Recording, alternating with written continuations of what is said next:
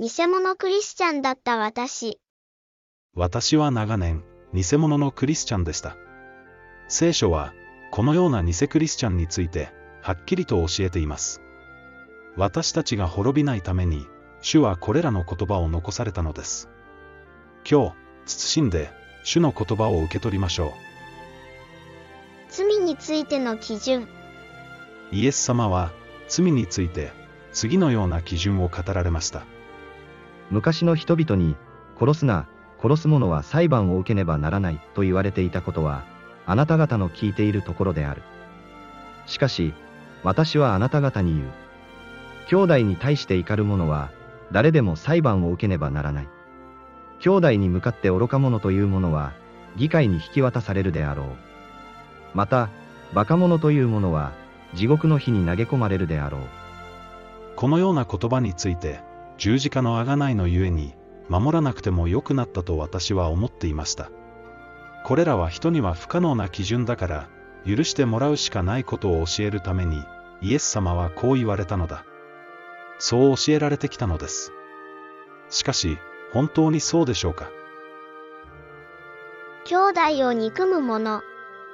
弟子たちはどう認識していたでしょう？ヨハネの手紙が、このことについて詳しく語っています。光の中にいると言いながら、その兄弟を憎む者は、今なお、闇の中にいるのである。神を愛していると言いながら兄弟を憎む者は、偽り者である。現に見ている兄弟を愛さない者は、目に見えない神を愛することはできない。イエス様が語られた基準を、弟子たちはそのまま受け取っていることに注意してください。そればかりか、この基準に従っていない人を偽り者と呼んでいるのです。私が偽物のクリスチャンであった理由はこれです。憎しみを当たり前の感情の一つとして受け入れていたのです。心においても戒めを守ること。聖書は、心においても実戒を守るようにと教えています。あなた方が知っている通り、すべて兄弟を憎む者は人殺しであり、人殺しはすべて、そのうちに永遠の命をとどめてはいない。実戒が心において守られていないなら、それは偽クリスチャンであり、永遠の命をとどめてはいない、と聖書は教えているのです。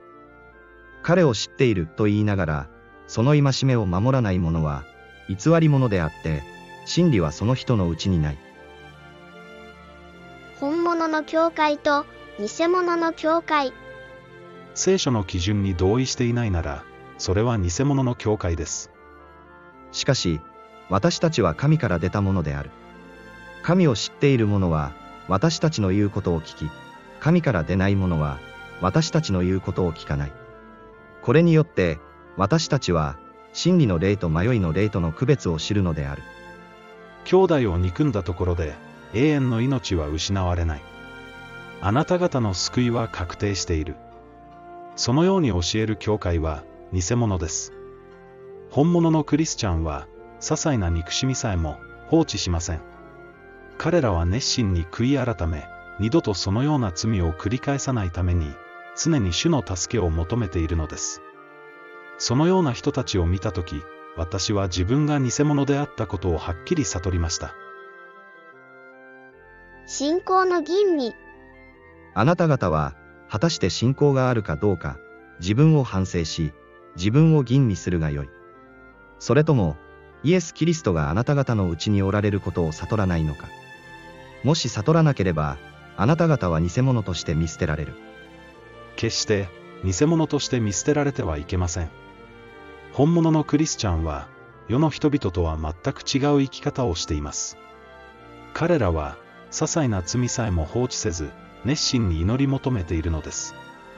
自分の中に悔い改めていない罪がないかどうか、心を探り、精霊の導きを請うているのです。このような人は、決して油を失うことはありません。しかしそうしないなら、私たちから油はなくなってしまうでしょ資料の浅い者たちは、明かりは持っていたが、油を用意していなかった。う。たとえ教会に属していても、精霊を失ってしまうなら、その人が天国へ行く保証は何もないのです。御霊を消してはいけない。実戒を心に置いて守らず、兄弟への憎しみを放置するなら、その人は偽り者だと聖書は教えます。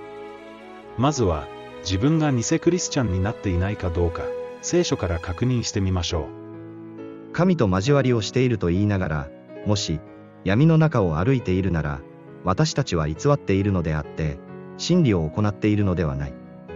心の罪を放置していたことを告白し、悔い改めるなら、主は喜んで私たちを許してくださるでしょう。また私たちが求め続けるなら、主は喜んで助けをお与えくださるでしょう。そうして瞬間瞬間を、主を必要としながら歩んでいくのです。多くのクリスチャンが、間違った教えのために、偽クリスチャンとなっています。今、聖書の教えに立ち返りましょう。正しいのは、いつだって聖書だからです。